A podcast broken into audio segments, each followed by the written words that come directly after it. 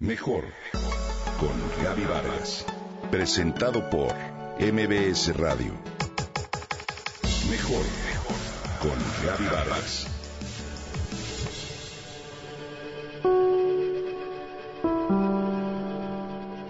¿Has escuchado hablar sobre el Dr. Q?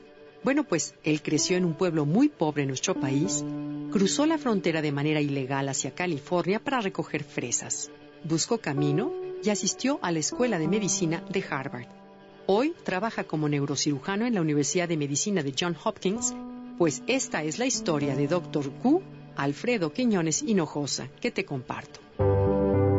Es el mayor de cinco hermanos y desde pequeño sintió que debía proteger a su familia. Incluso padecía pesadillas donde lo salvaba de incendios o inundaciones. Desde los cinco años de edad trabajó en una gasolinera de su padre hasta que ésta se tuvo que vender. De acuerdo con su biografía Becoming Dr. Q, de la cual Alfredo es coautor, comer carne era un lujo que no podía darse su familia, y se conformaban con tortillas y salsa. Así, gracias al tío Fausto y su trabajo como capataz en un rancho en California, Alfredo Quiñones palpó de cerca el sueño americano y la posibilidad de mejorar la economía de su familia. Quiso ser profesor de primaria, pero aunque tenía excelentes calificaciones, se le asignó una zona rural para trabajar en la docencia. Su salario era insignificante. Ahí dudó de su vocación de profesor y a decir de él mismo, Alfredo Quiñones comenzó en ese momento a formar un plan en su mente. Con 65 dólares y 19 años de edad, en 1987 viajó a Estados Unidos para una estancia más prolongada. Quería salir de la pobreza y ayudar a su familia. Así se arriesgó a una detención, a la deportación y a la muerte. Quería cruzar la frontera con un salto, pero cuando lo hizo, los agentes fronterizos lo enviaron de vuelta a nuestro país. Nuevamente lo intentó, pero con mayor rapidez, y ahora sí tuvo éxito. Cuando llegué, en esa época, Estados Unidos me dio la bienvenida. Necesitaban de mi trabajo y yo necesitaba trabajo, comenta el doctor Quiñones. Quería yo ganar dinero suficiente para ayudar a mi familia y volver con algunos ahorros. Pero cuando ganas 3.35 dólares la hora, te das cuenta que ese sueño va a durar mucho más, afirma Alfredo. Así consiguió un empleo como soldador en una empresa de trenes.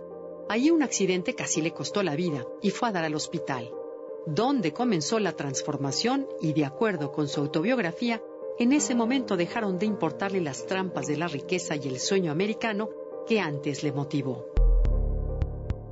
Asistió a la Escuela Técnica San Joaquín Delta College, donde estudiaba por la mañana mientras trabajaba por la tarde.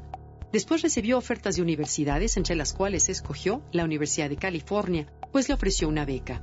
Ingresó a los 23 años de edad.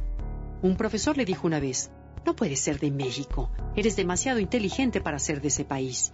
Frase que molestó a Alfredo, pero que también durante largo tiempo fue motivación para demostrarle a los norteamericanos que estaban equivocados con sus prejuicios. Así llegó a la Escuela de Medicina de Harvard.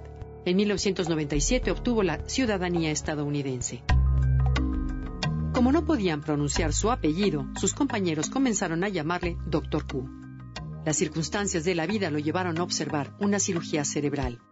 Hoy es especialista en mapeo para cirugía de cerebro, un cirujano excepcional, pero sobre todo humano y cordial con sus pacientes y amigos. Opera unos 250 tumores cerebrales cada año y actualmente trabaja con un método para usar células grasas para combatir el cáncer cerebral. El Dr. Q, un gran ejemplo de mexicano.